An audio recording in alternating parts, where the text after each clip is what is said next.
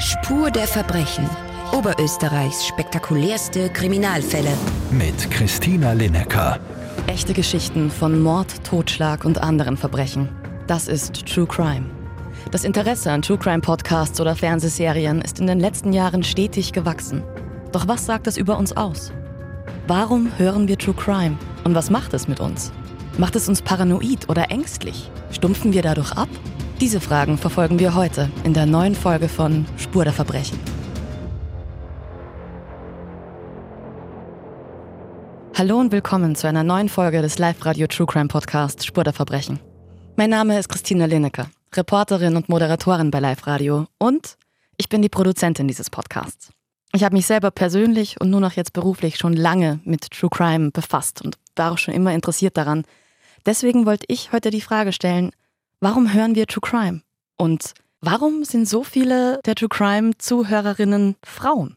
In dieser Folge möchte ich psychologisch in die Tiefe gehen und mir anschauen, warum wir uns True Crime anhören und was uns daran so interessiert. Und was es mit uns macht, wenn wir uns True Crime Podcasts anhören. Deshalb habe ich mir eine Expertin aus der Psychologie gesucht, die mir bei der Beantwortung dieser Fragen helfen kann. Frau Dr. Perthold Stephan, freut mich, dass Sie heute bei mir sind. Könnten Sie sich kurz vorstellen? Jawohl, freut mich sehr, hier zu sein. Äh, ja, mein Name ist Corinna Berthold-Stephan. Ich bin Wissenschaftlerin an der Uni Graz, bin tätig im Arbeitsbereich biologische Psychologie. Das sagt jetzt vielleicht nicht jedem was. Da geht es darum, dass man einfach menschliches äh, Verhalten und Erleben verknüpft mit Körperprozessen und Gehirnaktivierung zum Beispiel. Also was tut sich im Gehirn, während wir bestimmte Emotionen erleben oder auch, ja, wie reagiert unser Körper auf Stress und so weiter. Wir sind halt ein bisschen breiter aufgestellt, weil wir eben auch den ganzen Körper mit einbeziehen, also zum Beispiel auch Herztätigkeit äh, in Bezug auf kognitive Beanspruchung oder Stress, Angst und so weiter. Angst ist hier schon ein gutes Stichwort, weil True Crime behandelt ja eigentlich Themen, die uns Angst machen, eben Gewaltverbrechen sowie Mord oder Totschlag. Sie erforschen ja, wie Menschen auf unterschiedliche Dinge reagieren und was das mit unseren Gefühlen macht und haben sich True Crime als Forschungsgebiet ausgesucht. Woher kommt Ihr Interesse am Thema True Crime und wie lange interessieren Sie sich schon dafür? Also ich würde sagen, das kommt aus zweierlei Perspektiven. Einerseits eben aus dem Forschungskontext, das heißt, ich komme ja aus dem Bereich der Emotionsregulation, aber auch aus dem Bereich der Kreativitätsforschung, also beschäftige mich auch damit, welche ja oft kreativen, ungewöhnlichen Strategien wir Menschen so im Leben anwenden, um uns selbst zu regulieren, zu kontrollieren. Und da bin ich eben unter anderem auf True Crime Konsum gestoßen, der ja gerade bei Frauen ein großes Thema ist und wo oft vermutet wird, dass das auch damit zu tun hat, dass man eben versucht, seine eigenen Ängste und Sorgen irgendwie auf eine gute Art und Weise in den Griff zu bekommen, indem man sich eben Informationen zu den Themen sucht, die einen belasten. Also das ist die eine Seite. Die andere Seite war eher ganz viel Medienfokus in den letzten Jahren in Österreich. Also einerseits zum Thema Femizid. Das war ja ganz groß immer wieder in den Medien die Schlagzeilen, äh, sind Frauen in Österreich überhaupt noch sicher und so weiter. Also da habe ich mich mal gefragt äh, aus psychologischer Sicht, was macht das mit Frauen? Ja, also ständig quasi auch im Medienbereich mit dem Thema ja, Mord, ähm, Verbrechen, Gewalt konfrontiert zu sein. Und dann eben aber auch gleichzeitig äh, ist dieser Trend gekommen, ja, dass True Crime auch in den Medien ganz stark im Fokus war. Und äh, das zusammen war spannend, weil eben einerseits immer wieder das Thema war, Frauen haben mehr Angst, Opfer eines Verbrechens zu werden. Also ist diese Angst auch gerechtfertigt oder nicht? Und eben das andere, aber Frauen interessieren sich gleichzeitig auch so stark für Verbrechen und wie passt das alles zusammen? Ja, und daraus habe ich mir dann quasi so eine eigene Forschungsschiene gebastelt, ähm, vor allem auch deshalb, weil ich draufgekommen bin, es gibt ganz, ganz wenig Forschung. Wissenschaftliche, also gute wissenschaftliche Forschung zum Thema True Crime, zu den Motiven, zu den Hintergründen, aber auch zu den Auswirkungen. Also was macht das überhaupt mit uns? Wenn es Forschung gibt, gibt es eigentlich nur so im Medienkontext. Ja? Also wer konsumiert True Crime und was sind beliebte Formate? Aber über, darüber, wie es sich auf uns auswirken könnte, wenn wir eben auch über einen längeren Zeitraum uns diese doch oft belastenden negativen Inhalte reinziehen, darüber gibt es gar nichts. Und da habe ich mich entschieden, okay, dann, dann machen wir doch äh, ein Forschungsprojekt dazu. Ich finde das toll, dass Sie sich diese Forschungslücke eben geschnappt haben, um sie zu füllen. Weil das natürlich auch was ist, was, was mich sehr interessiert. Die eine Seite von, warum es uns interessiert, mhm. aber natürlich dann auch, was es mit uns macht. Ja. Es fühlt sich ja ein bisschen nach einem Paradox an. Also Morde, Verbrechen sind ja meistens eher sehr, sehr tragische, sehr, sehr schwere Kosts. Aber extrem viele Leute, mich eingeschlossen, mhm. ähm, interessiert es genug, als dass wir uns in unserer Freizeit damit beschäftigen wollen oder das, das konsumieren wollen. Deswegen, warum hören, also ich beziehe mich auf hören, weil ich ja selber den, den Podcast habe, warum hören wir uns Sachen über True Crime an?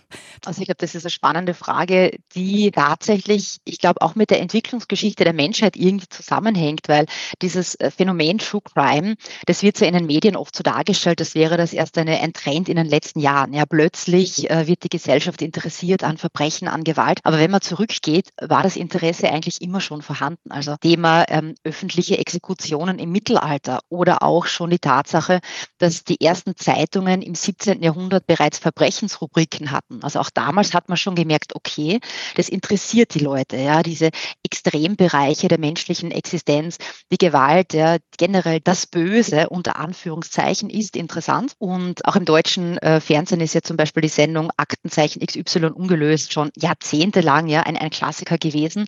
Ähm, deshalb würde ich sagen, also es ist definitiv kein Hype, der wir erleben. Und das Interesse ja, am Bösen, am Extremen, auch an Gewalt. Ich glaube, das ist nur menschlich, dass man sich mit Themen auseinandersetzen möchte, zu denen man ganz wenig Bezug hat. Also das hatte mit unserer Realität im Alter gar nichts zu tun oder sehr, sehr wenig. Das heißt, wir können uns nur sehr schwer vorstellen, wie können Menschen überhaupt solche Dinge tun? Wie kommt es zu solchen oft sehr emotional aufgeladenen, äh, gewalttätigen Szenen? Ähm, also was treibt Menschen dazu? Und ich glaube, der Hintergrund ist eben, wir möchten Unsicherheit ausräumen, weil nichts ist belastender als der Gedanke, okay, dort draußen in der Welt, dort lauert das Böse. Ich weiß nicht, wie es ausschaut. Ich weiß nicht, wie es sich verhält. Ich, ich kann ja mich nicht anpassen. Deshalb ist die Idee, je mehr ich darüber weiß, ja, je mehr ich mich damit auseinandersetze, desto greifbarer, fassbarer wird es, ähm, zumindest auf der Gefühlsebene. Ja, ob es wirklich so ist, sei jetzt dahingestellt.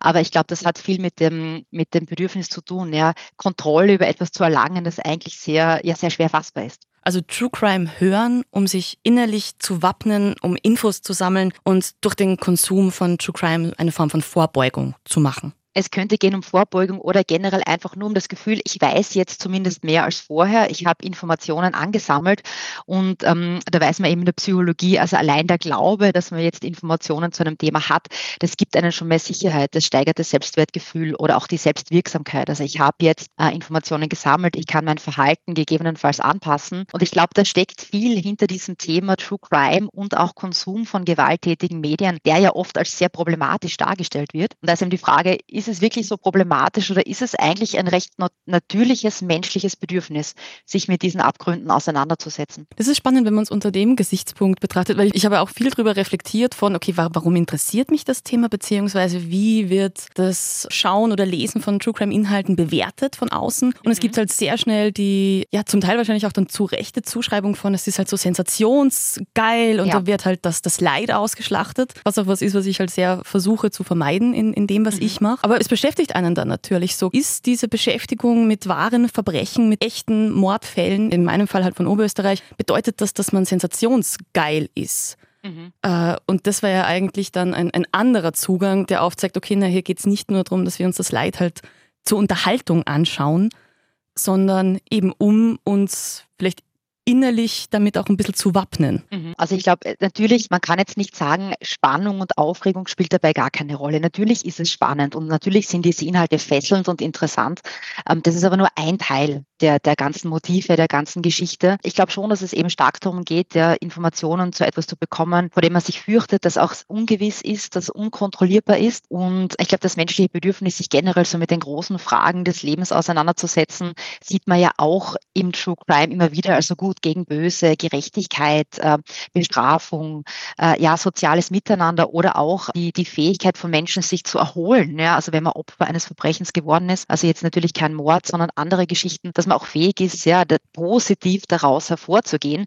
Und es sind eben Themen, die sind sehr spannend äh, und muss eben nicht unbedingt etwas mit, mit Sensationslust ähm, zu tun zu haben. Wobei natürlich man sagen muss, ja, die Grenze ist oft sehr schwammig. Also die Frage, die ich mir auch gestellt habe im Zuge meiner, meiner Forschung ist, wo fängt Informationsvermittlung an und wo, wo, ja, oder wo hört Informationsvermittlung auf und wo fängt dann Sensationslust, morbide Neugier und auch irgendwie das, das Ausschlachten von, von Angehörigen von tragischen Geschichten an. Also das ist, das ist schwierig zu beantworten und ich glaube, das hängt auch ganz stark von den Formaten ab. Das ist, glaube ich, bei True Crime eine große Frage, weil die Grenze da so fließend ist in dem Bereich. Was für mich immer einer der interessanten Aspekte ist, Gewaltverbrechen sind ja zum Glück eigentlich die Ausnahme der Regel. Für gewöhnlich schaffen ja. Menschen es ja relativ harmonisch, gewaltfrei nebeneinander zu leben. Dass dann ein Mordfall oder ein, ein schlimmer Fall von Missbrauch diese Vorstellung von Normalität so erschüttert.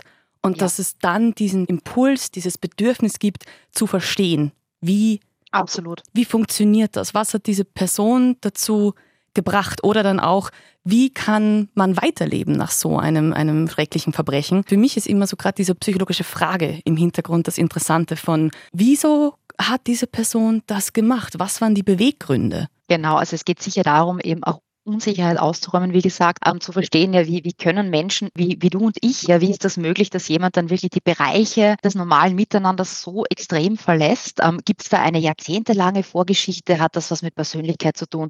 Oder auch mit Biologie? Ja, stimmt da irgendwas im Gehirn nicht? Ähm, Gibt es da irgendwelche angeborenen Defizite? Oder hat das auch etwas zu tun mit, mit Missbrauch in der Kindheit, mit, mit Traumata?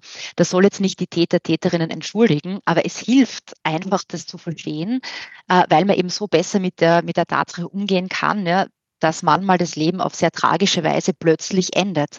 Ja, und das ist sehr, sehr schlimm. Also ich würde sagen, für uns Menschen ist das das Schwierigste überhaupt, das zu begreifen, ja, dass auch unser Leben endlich ist. Und wenn es dann so plötzlich auf gewalttätige Art und Weise passiert, ist es noch mal schlimmer. Das heißt, jede Information, jedes Verständnis, das wir irgendwie aufbringen können, hilft, mit dem auch längerfristig umzugehen. Das ist, glaube ich, auch etwas, das, das sich durch den True Crime Konsum durchzieht und das auch oft ähm, ja, von unterschiedlichen Formaten ja stark betont wird. Also auch die, also schon die Tätergeschichte, aber aber auch eben die Opferperspektive oder wie konnte man überhaupt darüber hinwegkommen, also fünf Jahre später, ähm, dass man dann zeigt, dass Menschen durchaus fähig sind, ja, resilient zu sein, ja, wieder leben zu lernen. Ähm, und ich glaube, das ist auch etwas Wichtiges. Also in True Crime, je nachdem natürlich, wie, äh, wie das Format ist, steckt auch, glaube ich, viel positives Potenzial in diesem Zusammenhang. Ja.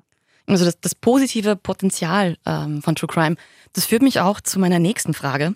Ich weiß zum Beispiel, dass es für mich nicht zutrifft, aber macht einen das, das Schauen oder Lesen von True Crime Inhalten ängstlicher?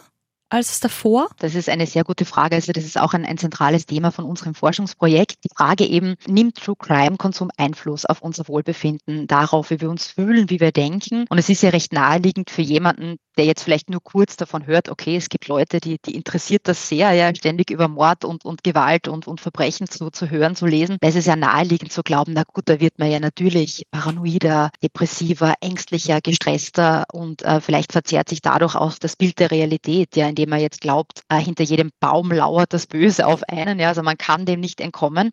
Und da gibt es ja auch Forschung aus der Medienpsychologie, die schon zeigt, dass zum Beispiel Personen, die ganz viel negative Nachrichten schauen, dass sie schon ein eher verzerrtes Bild der Realität entwickeln. Also die glauben schon, die Welt ist schlimmer, als sie eigentlich ist. Und da war eben meine Forschungsfrage, ist das auch bei True Crime so? Ja, kann man da Zusammenhänge zeigen oder nicht? Und wir haben da eben in Graz äh, eine große Studie gemacht. Letztes Jahr haben über 600 Personen, Männer und Frauen eben befragt, ganz viele Erhebungen gemacht. Und das Spannende ist, ähm, das ist jetzt vielleicht äh, ein, ein äh, Aufatmen für die True Crime Fans. Es gibt keine wesentlichen Zusammenhänge zwischen True Crime Konsum und dem Wohlbefinden. Das heißt, die True Crime Fans sind nicht ängstlicher, gestresster, paranoider, aggressiver.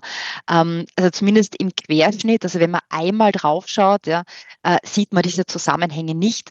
Für mich ist das ein vorsichtiges Zeichen in die Richtung, ähm, dass jetzt True Crime mal per se nichts rein pathologisches, morbides, negatives ist, dass es eben ein natürliches menschliches Interesse ist und eventuell auch mit, natürlich kann es mit Verhaltensanpassungen im Alltag zusammenhängen, mit anderen Denkmustern, anderen Entscheidungen, aber zumindest ist es nicht so, dass True Crime uns äh, ja unsere Psyche maßgeblich beeinträchtigt. Es kommt aber natürlich darauf an, um welche Personen es hier geht. Also natürlich muss man gut in der Lage sein, diese Inhalte zu verarbeiten. Das setze ich jetzt mal voraus. Also man muss fähig sein, sich auch wieder zu distanzieren von diesen Themen, eine realistische Perspektive darauf zu haben. Aber im Durchschnitt ja, gibt es hier keine bedenklichen Zusammenhänge. Ja, und das finde ich ist eine ganz gute Botschaft mal fürs Erste. Das ist auf jeden Fall was, wo man, wo man mal durchatmet und ja, sich denkt, okay, gut, wir, wir, werden nicht paranoider, wenn wir uns ganz viele Folgen von irgendwelchen umfangreichen Inhalten anhören. Wir steuern ja langsam darauf hinzu. Es ist ja, äh, zumindest von den wenigen Studienumfragen, die es gibt, der momentane Stand, dass wesentlich mehr Frauen als Männer True Crime, also ich weiß gerade von Podcasts, dass da eigentlich ja. ein sehr, sehr weibliches Publikum ist. Ja. Äh, hat man das in Ihrer Studie auch äh, gemerkt, dass sozusagen mehr Frauen sich für True Crime interessieren als Männer? Ja, absolut. Also wir können das alles bestätigen. Äh, auch diese teilweise öffentlichen Umfragen, die es im Internet eben gibt. Wer schaut True Crime? Wer konsumiert diese Formate? Es sind wirklich überwiegend Frauen. Und also wir haben circa zwei Drittel unserer Teilnehmerinnen waren eben Frauen ein Drittel Männer bei der Studie, wobei es teilweise sehr schwierig war, die Männer zu rekrutieren. Also es ist immer schwierig, Männer für Dinge zu rekrutieren, für die sie sich gar nicht interessieren. Aber trotzdem ist es wichtig, hier Vergleichsgruppen zu haben. Ja, wir können nicht sagen, das und das trifft zu, wenn man das nicht zwischen den Geschlechtern sich auch anschaut.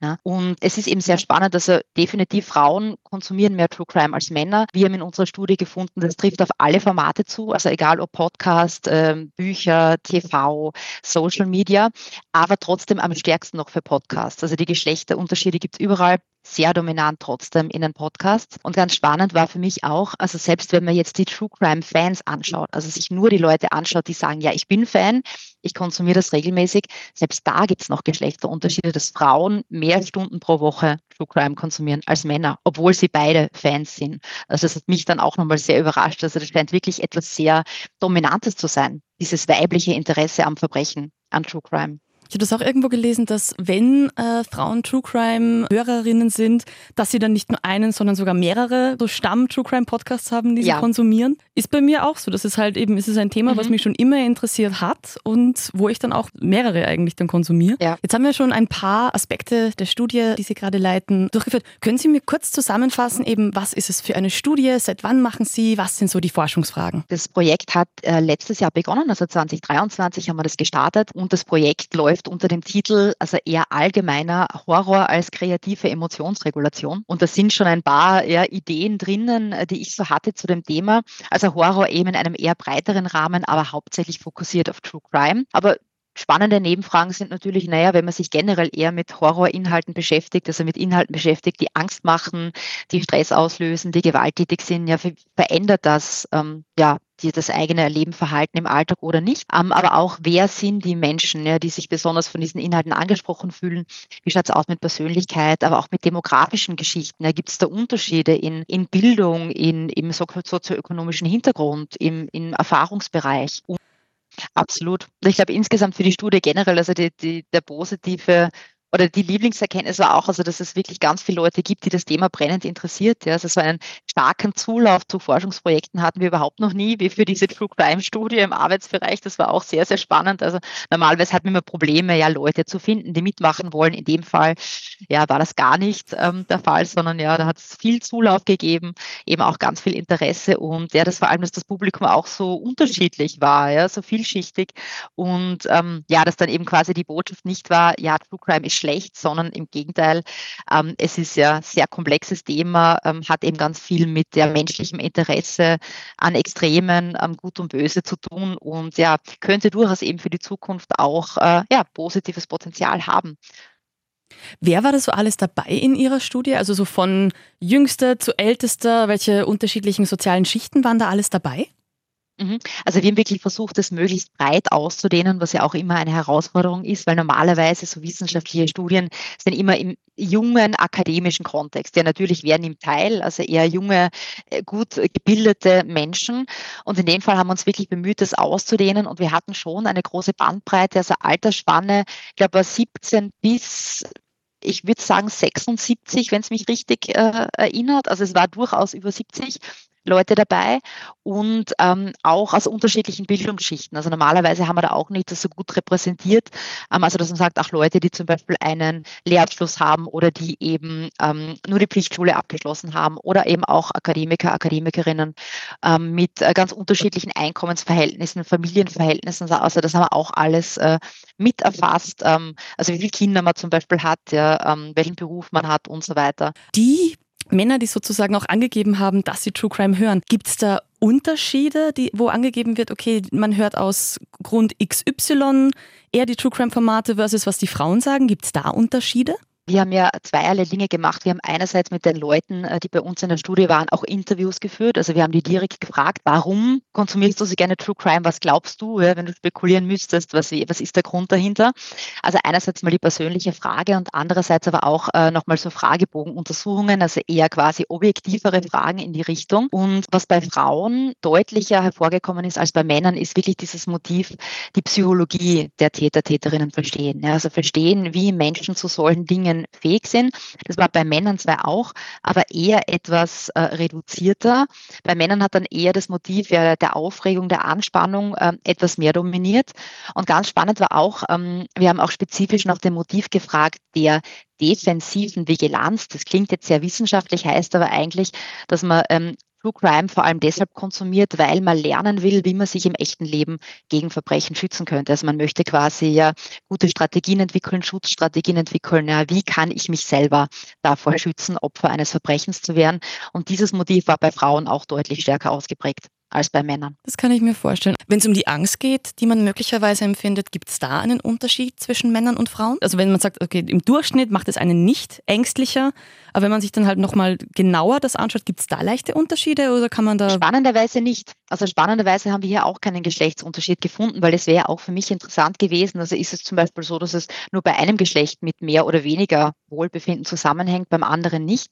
Das gibt es äh, spannenderweise nicht. Aber was es gibt, es gibt interessante Zusammenhänge und Geschlechtsunterschiede beim Sicherheitsempfinden im Alltag. Also bei Frauen ist es tatsächlich so, dass True Crime Konsum nicht mit der wahrgenommenen Sicherheit im Alltag zusammenhängt. Also egal, ob man jetzt viel oder wenig konsumiert, das beeinflusst auch nicht die wahrgenommene Wahrscheinlichkeit, dass man jetzt glaubt, dass man Opfer eines Verbrechens werden könnte. Sehr interessant. Bei Männern gibt es aber positive Zusammenhänge. Also je mehr True Crime Konsum, desto mehr wird angenommen, ich könnte auch selber Opfer werden und desto schlechter auch das Sicherheitsempfinden. Und das war für mich sehr spannend, weil ich eigentlich nicht in die Richtung gedacht habe. Ich habe eigentlich eher gedacht, es ist andersrum. Aber ich glaube, das zeigt vielleicht, dass Männer, die True Crime konsumieren, eher so ein bisschen auf dieses Grundniveau an Sicherheitsempfinden zurückkommen, das Frauen mit dem Frauen im Alter generell arbeiten. Ja. Also eben auch ein bisschen das Bewusstsein für die eigene Verwundbarkeit, ja nicht jetzt für die Unbesiegbarkeit äh, im täglichen Leben, äh, sondern dass Männer da vielleicht eher sich Frauen angleichen, ja, wie Frauen grundsätzlich schon sind. Also das hat mich sehr fasziniert, dieser Befund. Sehr spannend. Also das wäre eine Vermutung, die hätte ich nie angestellt. Ich auch nicht. Aber gut, es ist ja möglicherweise muss man sagen, Frauen generell mehr Angst oder halt ein geringeres Sicherheitsempfinden, was sich dann ja. anpasst. Also das ist sehr ja. spannend. Ja, das deckt sich auch eben mit den globalen Statistiken, die sagen, also Frauen haben grundsätzlich mehr Angst, Opfer eines Verbrechens zu werden und sie fürchten sich mehr vor Gewalt als Männer. Und wenn man dann quasi hier in die Materie reingeht und sich näher damit beschäftigt im Zuge von True Crime, dann scheint sich das anzugleichen. Ob das jetzt was Gutes oder was Schlechtes ist, das lasse ich mal offen. Also da wissen wir noch zu wenig darüber. Aber es ist schon mal interessant, ja, von der Geschlechterperspektive her. Auf jeden Fall. Also das ist, glaube ich, auch eine Vermutung, auf die würde man so allgemein nicht kommen. Weil ja, mein genau. erster Gedanke wäre gewesen, okay, gut, also es gibt halt einfach sehr, sehr viele Fälle im True Crime, wo es halt sehr häufig Frauen die Opfer sind, beziehungsweise allein wenn man sich eben die Mordstatistik in Österreich anschaut, wir sind eines der wenigen wohlhabenden Industrieländern, in denen pro Jahr mehr Frauen als Männer ermordet werden. Das ist dann meine Vermutung gewesen wäre eben, dass es einen als Frau vielleicht ein bisschen ängstlicher macht und das mhm. Sicherheitsempfinden senkt, wenn man halt sozusagen erinnert wird, so ja voll, natürlich es ist es ist zum Glück selten, aber es kann passieren. Das ist sehr spannend. Genau. Ich hätte genau den gegenteiligen Effekt erwartet. Ja, ich auch. Ich kann es mir nur so erklären, dass es dieses Bewusstsein eben vorher schon gibt. Also eben durch die, ja, durch das Heranwachsen generell, die Erziehung unter anderem. Äh, natürlich gibt es immer noch so ja, soziale Normen. Also Mädchen sollen eher vorsichtiger sein als Jungs und so weiter. Das Verhalten wird entsprechend verstärkt oder auch nicht. Aber ich glaube, es sind auch die allgemeinen Medien, ja, also Thema Femizid äh, in Österreich, in den Medien. Also ich glaube, da braucht es gar kein True Crime um dieses Sicherheitsempfinden von vornherein vielleicht ja, oder um die Leute, um die Frauen dafür zu sensibilisieren. Und bei Männern ist das vielleicht etwas, was eher sich, was nicht so interessant ist oder nicht sofort auffällt im normalen Medienkonsum, aber bei True Crime dann schon. Das stimmt. Also wenn, gerade wenn es um so Thematisierungen von sexualisierter Gewalt geht, wird ja auch ja. immer primär Frauen als Opfergruppe fokussiert, obwohl es natürlich genau. ja auch Männer gibt, die Opfer werden, aber das halt viel weniger präsent ist im Medialen. Das macht dann schon, also wenn man sich so dann das durchdenkt, macht Sinn, aber es ist trotzdem etwas, was mich jetzt sehr verwundert hat. Ja, ich finde auch also durchaus sinnvoll, aber ja, spannend. Auf jeden Fall. Bei Frauen geht es eben hauptsächlich darum, um das Verständnis äh, ja, anderer Menschen, Verständnis der Psychologie, der Hintergründe der Tat. Ich würde das eben erklären mit einem leichten Unterschied in der Empathie ja, zwischen Männern und Frauen, dass Frauen eher mehr Interesse an anderen Menschen haben, an den Geschichten, an den Gefühlen anderer Personen und dass deshalb True Crime auch fesselnder ist. Aber es gibt eben auch diese zweite Motivlage, dass Frauen eher ein Bedürfnis haben, mehr nach Sicherheitsstrategien und eben Möglichkeiten, wie sie sich im Alter quasi gegen Gewalt, äh, gegen Bedrohung schützen können. Also kommt die defensive Vigilanz, glaube ich, auch bei Frauen stärker dazu ähm, als bei Männern. Und was man auch weiß, ist, dass Frauen generell ähm, ein Bedürfnis haben, Unsicherheit stärker auszuräumen als Männer. Also das ist auch etwas, diese Informationssuche nach negativen Informationen, das Ausräumen von, von Angst, von Stress ist auch eher bei Frauen stärker verankert als bei Männern. Ähm, also ich würde sagen, das erklärt zumindest in Summe, ja, warum True Crime ähm, für Frauen etwas spannender ist und warum sie es eben deutlich mehr konsumieren, wahrscheinlich auch facettenreicher konsumieren, ja mit unterschiedlichen Podcasts, unterschiedlichen Formaten ähm, als Männer und eben warum äh, Frauen auch, also unter den True Crime Fans, wenn man Männer und Frauen vergleicht, Frauen hier deutlich mehr Stunden pro Woche True Crime konsumieren als Männer.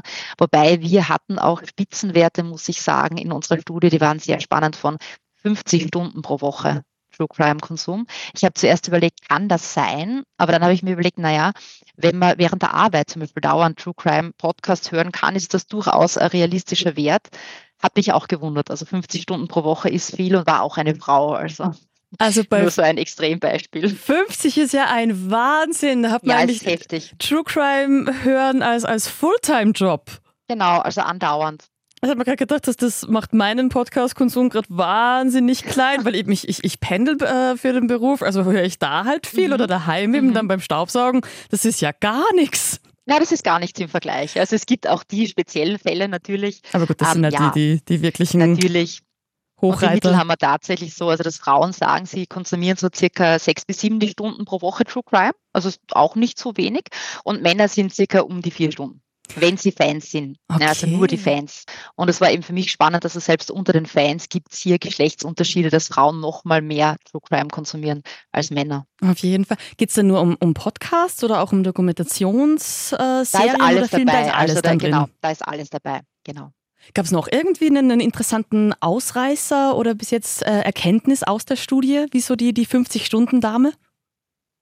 Ähm, es war sehr lustig. Also wir hatten auch einige ältere Damen bei unserer Studie dabei, also durchaus 70 plus. War auch spannend zu sehen. Also auch die fühlen sich dann noch angesprochen ähm, von unserer Rekrutierung.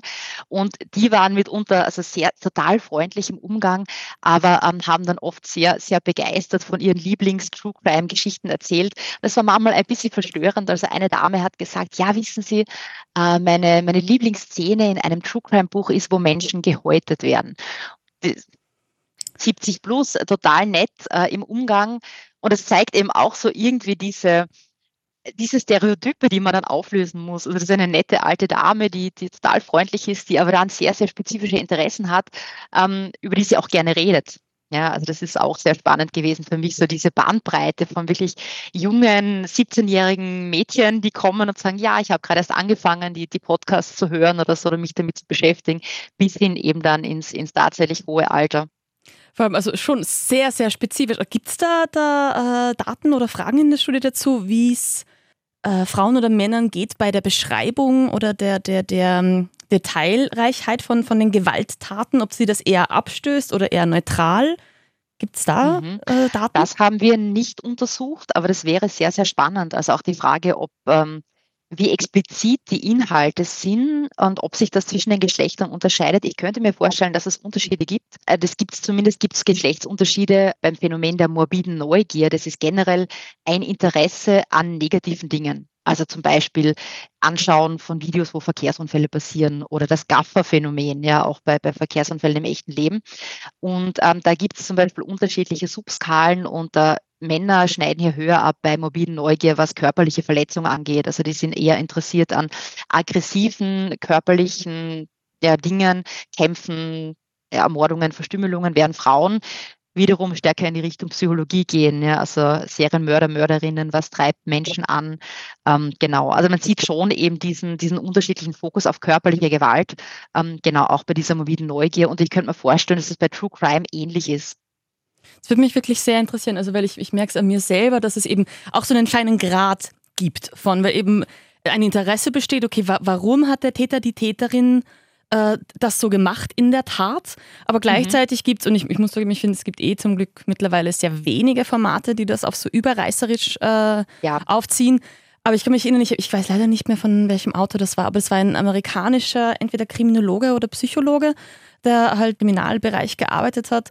Und dessen Beschreibungen von getöteten Frauen hat man so mhm. gar nicht zugesagt, weil das war halt mhm. wirklich so gefühlt ein Weiden an, an, an, ja. an, an ja. diesem Körper, an diesem Opfer. Und dachte, aber das dann, ist dann nicht mehr das, was man dann hören möchte. Ja, das, das kann ja, ich nachvollziehen. Ja, aber auch wieder so diese fließende Grenze von, okay, mhm. äh, inwieweit ist das sozusagen noch ein, ein Interesse, wo man sich nicht wirklich fühlt wie ein Aasgeier und, und wo beginnt es dann abzugleiten? Also ja. das finde ich wirklich sehr spannend, wie so das, das allgemein ist, wie das dann wahrgenommen wird. Weil gibt es mhm. ja wirklich ein großes Spektrum von manche Podcasts oder True Crime Formate machen das halt eher recht äh, kurz und nüchtern oder manche gehen wirklich da sehr ins Detail. Also das ja.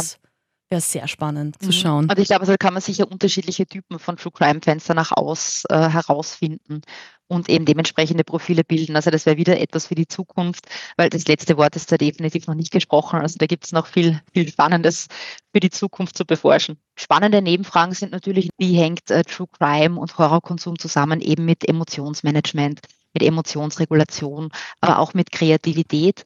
Und ähm, ja, das Projekt läuft jetzt seit 2023. Wir haben schon einen Großteil unserer Daten eben erhoben, analysiert, ähm, sonst könnte ich ja heute auch nicht so ähm, drüber sprechen. Also da bin ich mir schon ziemlich sicher, dass die Befunde so bestehen bleiben. Aber natürlich, das ist nur der Anfang. Also wie gesagt, es gibt ganz wenig Forschung zu True Crime äh, in diesem Zusammenhang und ich habe da definitiv vor, in den nächsten Jahren noch einige Projekte anzuhängen. Und ganz, ganz spannend äh, für mich wäre eben das Thema der Längsschnittsuntersuchung, also True Crime Fans über Jahre begleiten, um zu schauen, ja, verändert sich wirklich jetzt dadurch etwas im Leben und Verhalten oder nicht. Ähm, nur so kann ich ja wirklich gute Aussagen treffen über Ursache-Wirkung. Ja, verändert True Crime unser Verhalten oder fühlen sich einfach bestimmte Menschen mit bestimmten Persönlichkeitsmerkmalen, bestimmten Wohlbefinden eher von True Crime angezogen? Das ist ja die große Frage, die, glaube ich, auch gesellschaftlich relevant ist. Ja, weil wenn man wirklich herausfindet, okay, man findet jetzt zwar im Querschnitt zu einem Zeitpunkt keine Zusammenhänge von True Crime und Wohlbefinden, aber dann draufkommt, naja, aber im Längsschnitt über mehrere Jahre zeigt sich da doch ein negativer Trend, dann müsste man wahrscheinlich auch irgendwie intervenieren, ja, oder oder eben hier äh, Informationen an die Öffentlichkeit vermitteln zu gutem vernünftigen True Crime Konsum. Also das ist so das große Ganze, das ich gerne aufklären würde, aber da braucht es noch ein bisschen dazu. Leute, die diese Form von, von Inhalte konsumieren, machen es ja über längere Zeit ja. und wie das dann sich auswirkt. Genau. Ich reflektiere gerade selber über mich. Ich merke gerade, ich wäre ein Beispiel von, womit steigenden True Crime Konsum meine Angst sinkt weil ich kann mich mhm. erinnern, als ich jünger war, hatte ich diese große Angst vor, keine Ahnung, man ist allein unterwegs in einer Tiefgarage und dann äh, lauert da irgendeine unbekannte Person. Und je mehr ich aber halt mich in das Thema eingelesen habe und halt davon ja Erfahrungsberichte sozusagen mir, mir zugeführt habe, merkt man halt, der gefährlichste Raum ist der private Raum. Ja, ja ich denke auch, also dass man da eben schon bestimmte, vielleicht auch Stereotype oder so Grundideen, die man hat, dann korrigiert bekommt. Ja, also das ist ja auch etwas, was viele glauben, ja, das Gefährlichste ist, auf der Straße nachts nach Hause zu gehen. Aber ähm, wie schon gesagt, das ist es eigentlich für Frauen überhaupt nicht, sondern eben der private Raum, äh, das Thema Gewalttaten in Beziehungen. Und ich glaube, das ist auch etwas, was schon Stress und Angst nehmen kann. Ja, und eben auch dieses ähm, das Geschichtenerzählen von oft sehr komplexen emotionalen Gefügen, die über Jahre, Jahrzehnte hinweg gehen, oder oft so Themen, ähm, so Nachbarschaftsstreitigkeiten, ja, die über Jahrzehnte lang bestehen und plötzlich bringt einer den anderen um und man ist völlig vor den Kopf gestoßen. Wie konnte das passieren? Ja, äh, total schlimm. Aber wenn man dann die Entwicklungsverläufe nachvollziehen kann, dann kriegt man auch ein Gefühl dafür, okay, das war vielleicht zu erwarten, dass es mal so oder so enden wird. Und wie gesagt, da geht es eben darum, ja, dass man versteht, äh, wie es zu solchen Dingen kommt und dann nicht jedes Mal Angst hat, wenn man in die Tiefgarage geht oder auf die Straße geht oder ja jetzt mit irgendeinem Fremden kurz interagiert, äh, dass man jetzt dann gleich dran sein könnte. Also ich glaube auch, dass es eben durchaus positive Mechanismen haben kann. Die Frage ist eben für wen und unter welchen Umständen. Gibt es da schon irgendwelche Ergebnisse, die man sagen kann, sozusagen, was, was so positive Effekte von True Crime Konsum sind?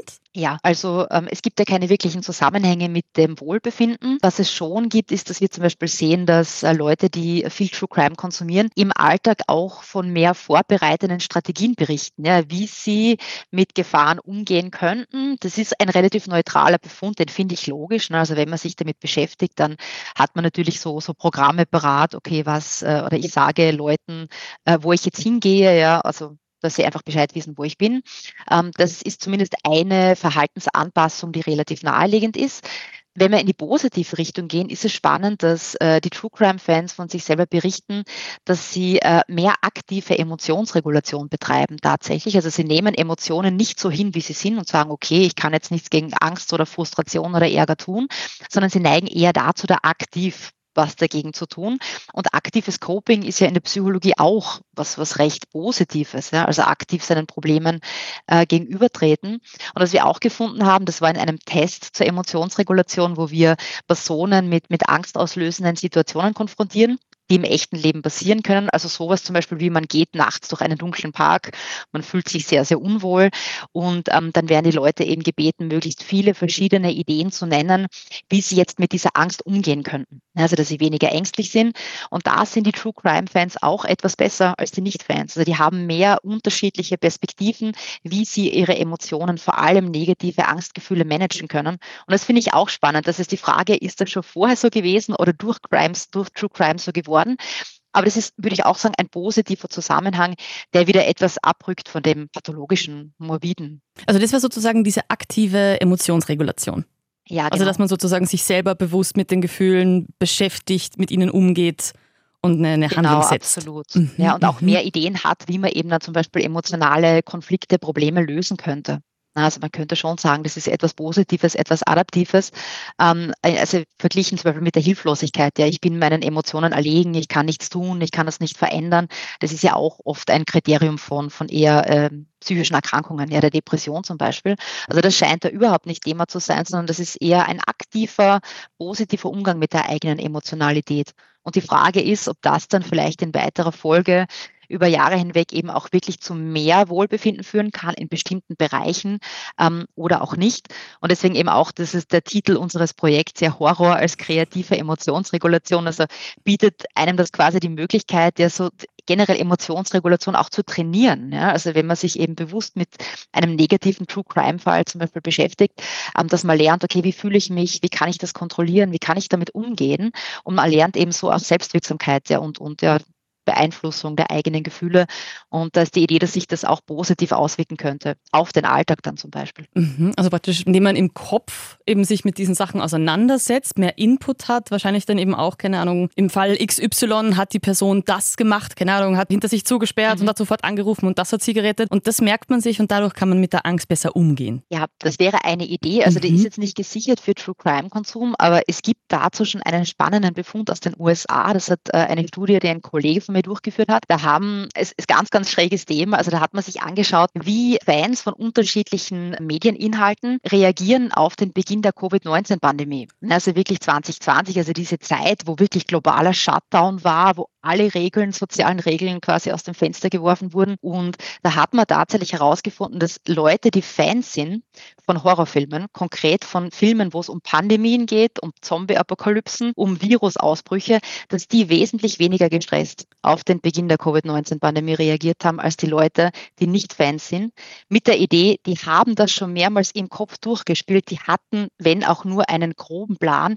Das war nicht völlig unbekannt, völlig neu. Und das ist die Idee eben dieser der mentalen Vorbereitung, der, des mentalen Trainingsplatzes, ja, für bestimmte Dinge, die im echten Leben auch passieren könnten. Und eventuell gibt es das bei True Crime Konsum auch. Extrem spannende These, weil eben das ist gefühlt auch wieder was, wo man vielleicht im ersten Instinktiven sich denken würde, nee, nee, nee, dann ist es, äh, mhm. das ist schlimmer, wenn man sich ja. sozusagen mit dem befasst, versus so, man hat sozusagen ja schon in, natürlich in einer fiktiven Variante aber halt schon mal gesehen, man hat eine Vorstellung davon. Genau. Was macht denn eigentlich also es gibt so? Schemata, es gibt Pläne, es gibt ungefähre Ideen und das hilft schon. Ja. Dann ist man quasi nicht völlig äh, neu in die Situation reingeworfen. Es ist nicht total unerwartet, total neu, total schrecklich, sondern schon mal irgendwo abgespeichert worden. Ja. Und das sollte, könnte uns helfen, dann im echten Leben adaptiver mit ja, so ähnlichen Situationen umzugehen. Ich würde nicht sagen, es ist dann weniger wahrscheinlich, dass man Opfer eines Verbrechens wird, weil man dann super reagieren kann. Das natürlich nicht.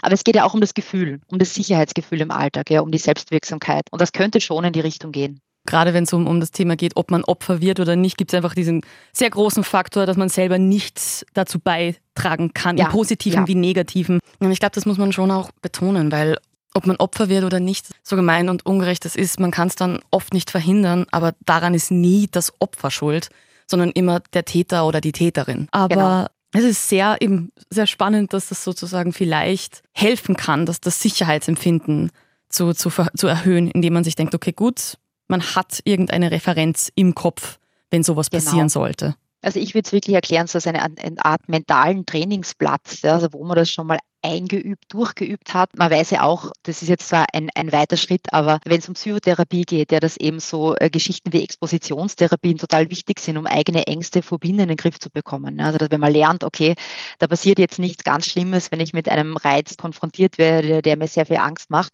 dass das eben sehr adaptiv sein kann. Und das würde ich in einem ganz kleinen Mini-Rahmen vielleicht auch äh, für diese True Crime Geschichten so sehen.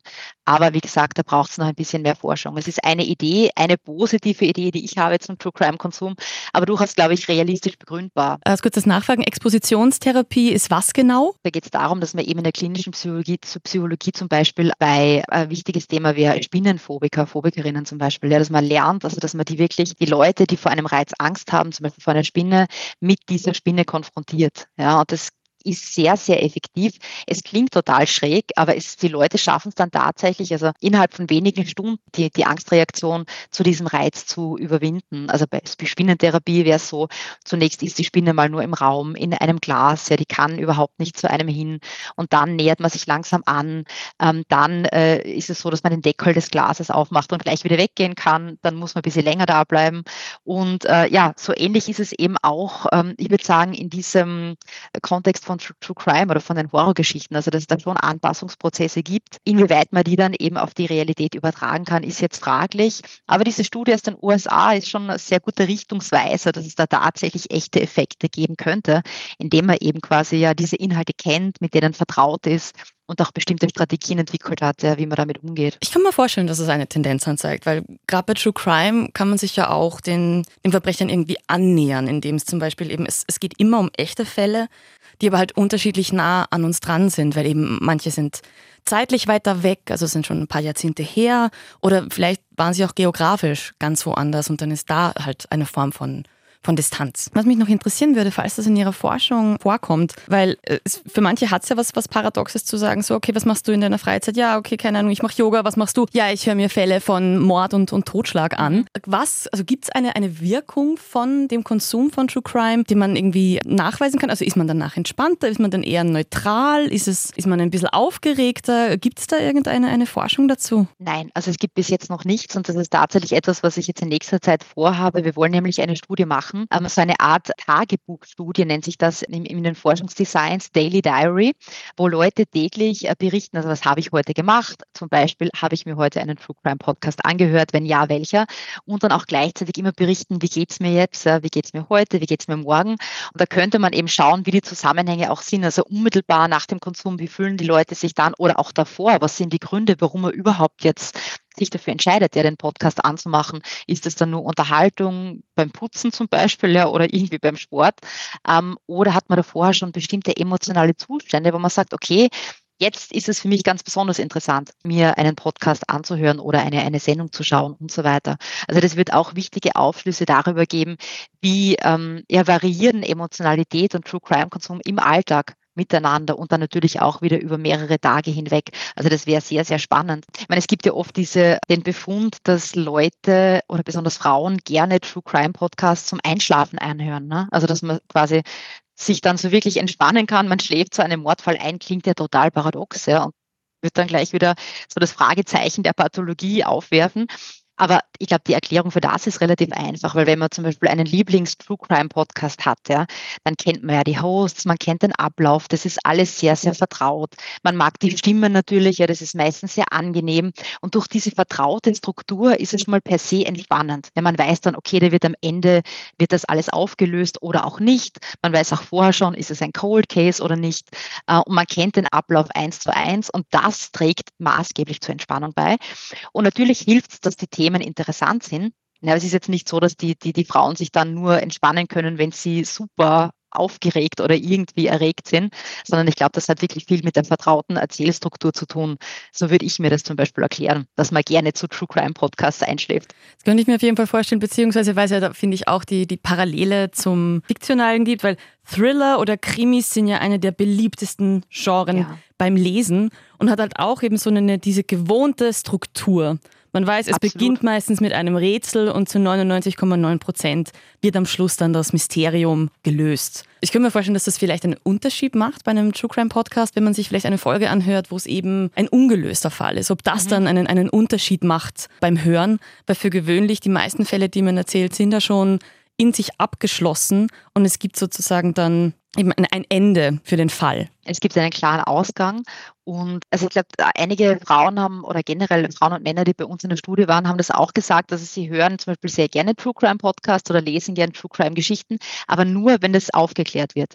Nicht die Cold Cases, weil die Cold Cases lassen zu viel offen, das ist dann unsicher, da weiß man nicht genau, okay, was soll man jetzt quasi daraus äh, lernen oder daraus äh, ziehen. Und das kann ich mir schon vorstellen, dass es da auch Unterschiede gibt. Wäre eben auch spannend, so genauer einzutauchen in die, ich würde sagen, die Typologie der Fans. Ja, also wer hört oder konsumiert was und was eher nicht, ja, und hängt das wiederum mit spezifischen Präferenzen, Interessen und so weiter zusammen. Auf jeden Fall, weil ich merke mir selber, ich bin jemand, ungelöste Fälle höre ich mir nicht so häufig an, einfach weil vielleicht hat es auch irgendwo mit einem, einem Gerechtigkeitsverständnis zu tun weil Verbrechen sind immer ungerecht den Opfern gegenüber. Aber ja. wenn dann der, der Täter, die Täterin gefunden wird und es einen Prozess gibt, dann hat sozusagen der juristische Weg stattgefunden und diese mhm. Person musste sich vor Gericht verantworten und hat sozusagen unter Anführungszeichen ihre Strafe bekommen meistens auch tatsächlich dann ja. eine Strafe. Und das fehlt halt bei ungelösten Fällen. Genau, das fehlt. Also das scheint spezifische Menschen ja deswegen genau zu interessieren, ja, weil das fehlt. Aber andere sagen, nein, ich brauche diesen Abschluss, ich brauche das Gefühl, der Rechtsstaat hat gesiegt oder das Rechtssystem, das wir haben, hat zumindest ähm, das Ganze geadnet, äh, damit ich mich dann wieder besser davon lösen kann. Ja, da mhm. gibt es, glaube ich, zwei Mechanismen. Und das ist ja, glaube ich, auch, also zumindest ein Motiv, ähm, das diskutiert wird, dass generell Menschen sich auch von äh, True Crime angezogen fühlen, weil sie das Bedürfnis haben oder weil sie glauben, das sind eben Dinge, die passieren wirklich. Ja, das sind Fälle, die eben mit Justiz zu tun haben, mit Gerechtigkeit, Ungerechtigkeit.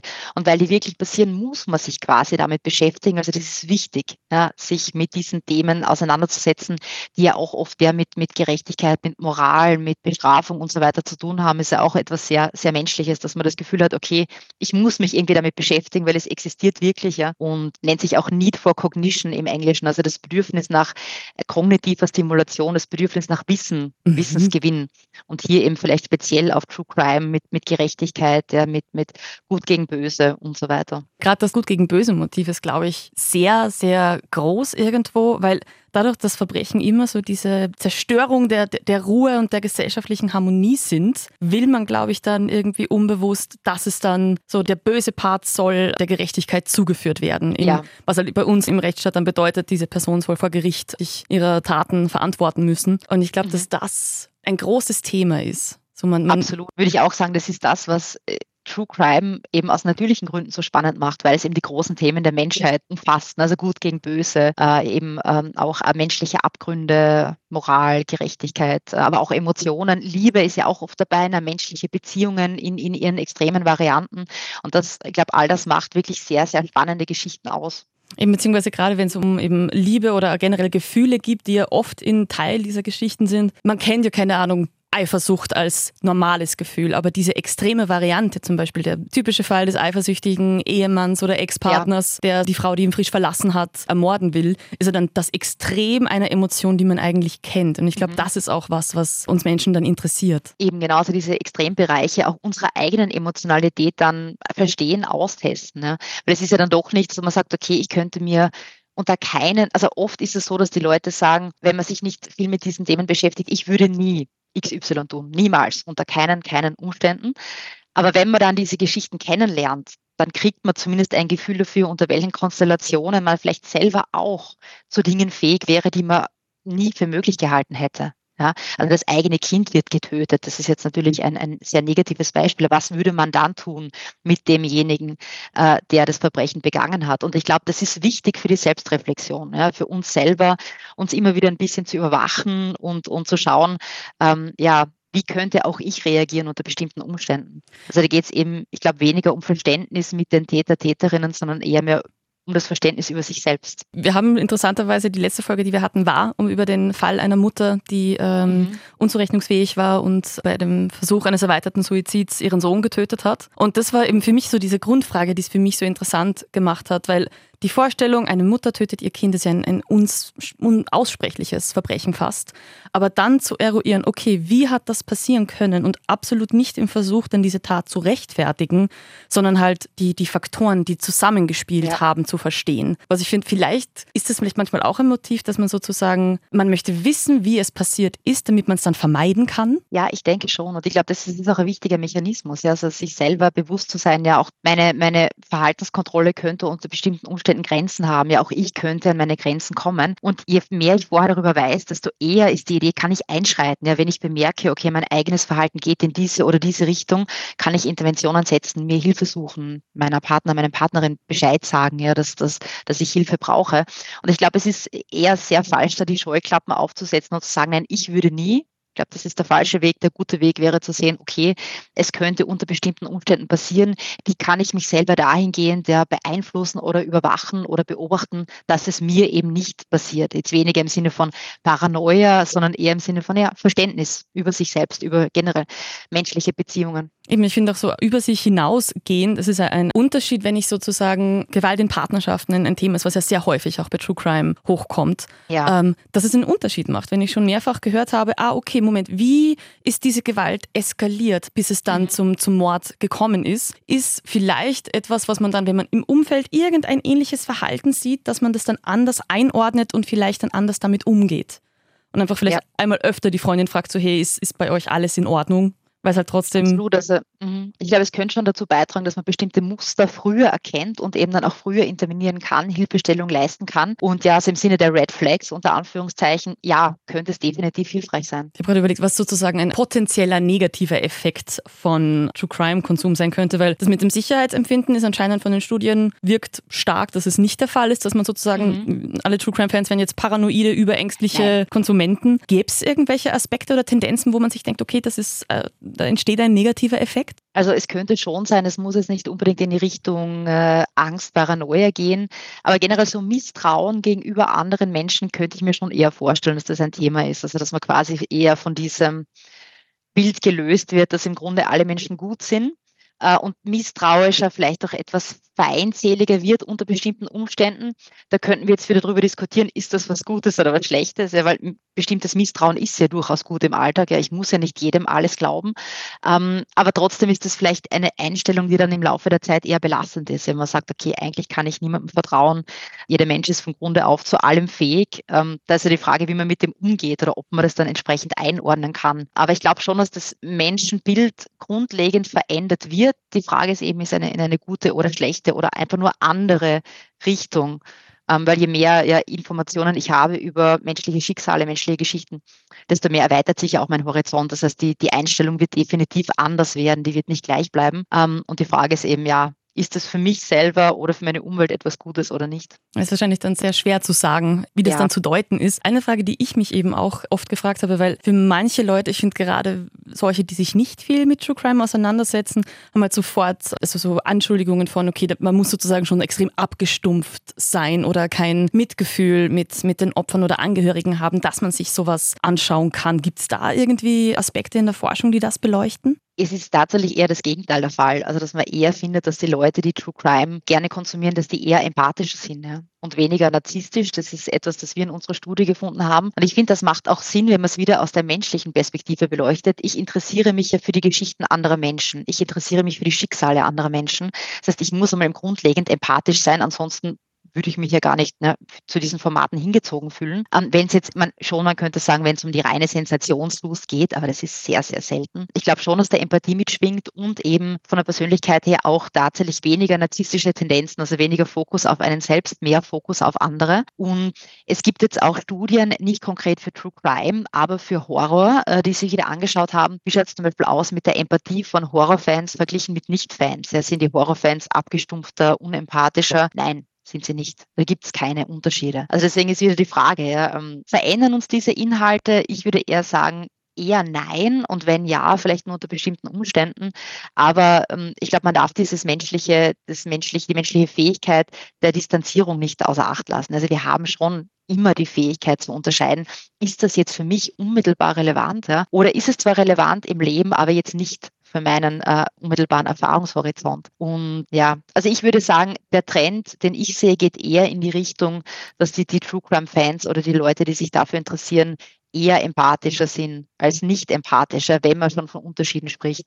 Also unempathisch ist eher eher weniger der Fall. Das wäre spannende Henne- oder Ei-Frage, ob sozusagen Leute, die generell empathischer sind, sich für True Crime interessieren oder indem man True Crime Inhalte konsumiert und damit halt auch mit unterschiedlichen Lebenswelten und Erfahrungen konfrontiert ist, empathischer wird. Das finde ich also interessant. Ich würde eher meinen, es ist das Erstere, also dass die Leute, die empathischer sind, eher True Crime konsumieren, aber das schon auch, also wenn man zum Beispiel ähm, wenig Empathie ja, in der Kindheit gelernt hat oder wenig empathische Fähigkeiten hat, dass es dann schon einen Benefit haben könnte.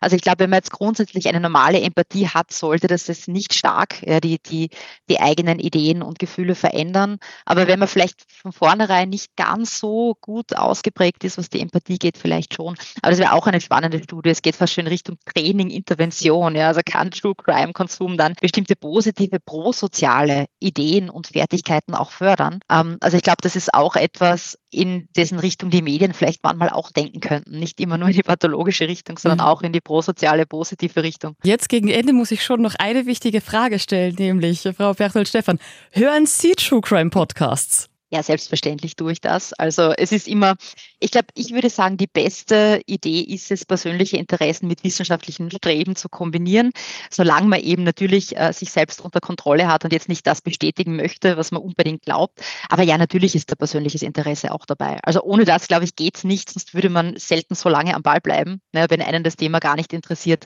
Also ja, auch ich bin True Crime Fan, ich oute mich jetzt, ähm, aber kein Problem damit, das zu sagen. Wie lange äh, sind Sie schon True Crime Konsumentin? Kann ich ganz schwer sagen. Also ich glaube, das ist sicher schon über ein Jahrzehnt schätzungsweise. Ähm, zuerst eher so in Richtung äh, Bücher und dann eben wie die Podcast-Szene so richtig groß geworden ist. Also jetzt sind es hauptsächlich Podcasts und weil ich es am besten in den Alltag unterkriege. Frau Pertold-Stefan, dann hoffe ich, dass Ihnen unsere gemeinsame Folge gefallen wird. Vielen Dank für Ihre Zeit. Das war's für diese Folge von Spur der Verbrechen. Ich hoffe, sie hat euch gefallen. Falls ihr noch wo eine Frage habt oder Feedback oder eine Idee, dann freue ich mich über eine Nachricht an podcast.liferadio.at. Wir hören uns bei der nächsten Folge von Spur der Verbrechen. Die kommt am 3. März. Spur der Verbrechen. Oberösterreichs spektakulärste Kriminalfälle. Jeden ersten Sonntag des Monats neu.